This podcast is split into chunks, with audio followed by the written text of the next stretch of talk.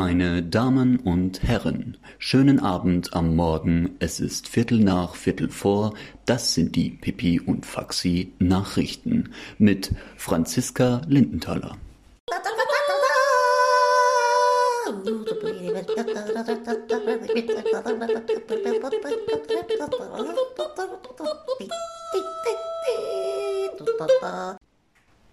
Meldung 1 der Frühlingseinbruch bringt schon die ersten Schmetterlinge im Bauch mit sich.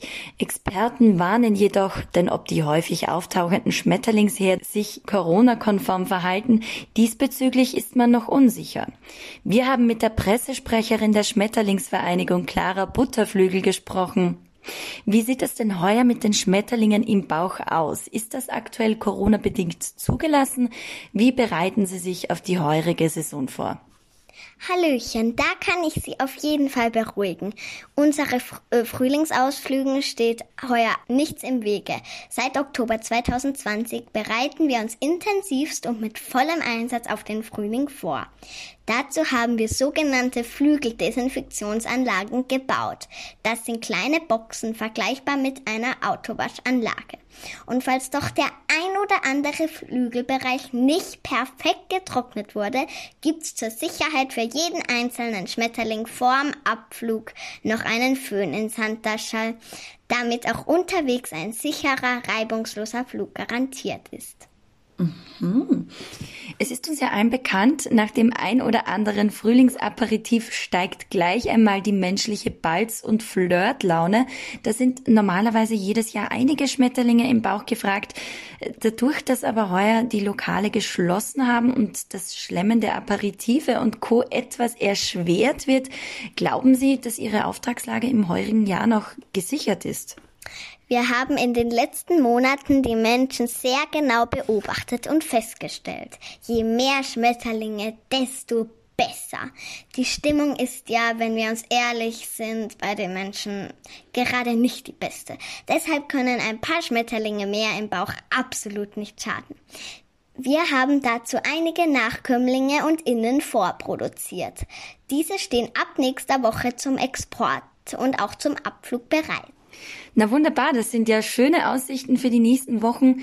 Wie geht's Ihnen da mit den jungen Schmetterlingen? Ist es da schon mal passiert, dass einer von, von Ihnen sich unabsichtlich im Aperitif verirrt hat? Wie wird in so einem Fall dann vorgegangen? Ja, natürlich. Das ist in unserer Familie schon regelmäßig vorgekommen und ist auch absolut kein Fauxpas. Zur Sicherheit ist an jedem Flügel ein Airbag angebracht, um die Flucht aus dem Getränk zu meistern. Außerdem sind bei jedem kleinen Schwamm mindestens ein bis drei Sanitärschmetterlinge anwesend, um einen sorgenlosen, heiteren Flug zu garantieren. Bis bald. Ich wünsche euch allen frohe Ostern. Ja, vielen Dank und vielen Dank auch fürs Gespräch. Guten Flug. Meldung 2.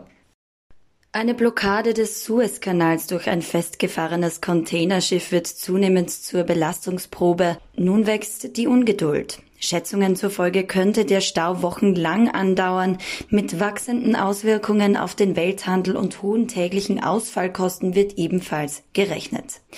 Die alternative Route um das Kap der guten Hoffnung in Südafrika will dennoch weiterhin gemieden werden, da sie sehr viel länger ist und auch viele mögliche Piratenangriffe mit sich bringen könnte. Pippi und Faxi hatten die Möglichkeit für ein Telefoninterview mit einem der gefürchteten Piraten.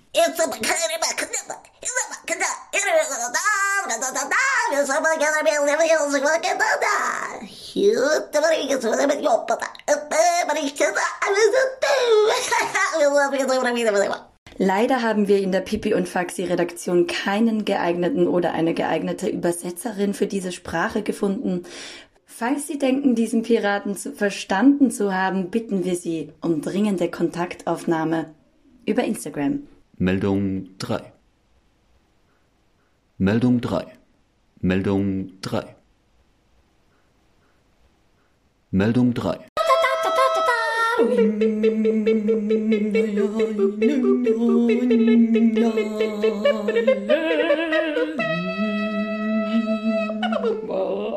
Das waren die Pipi und Faxi Nachrichten. Schalten Sie nächstes Mal wieder ein.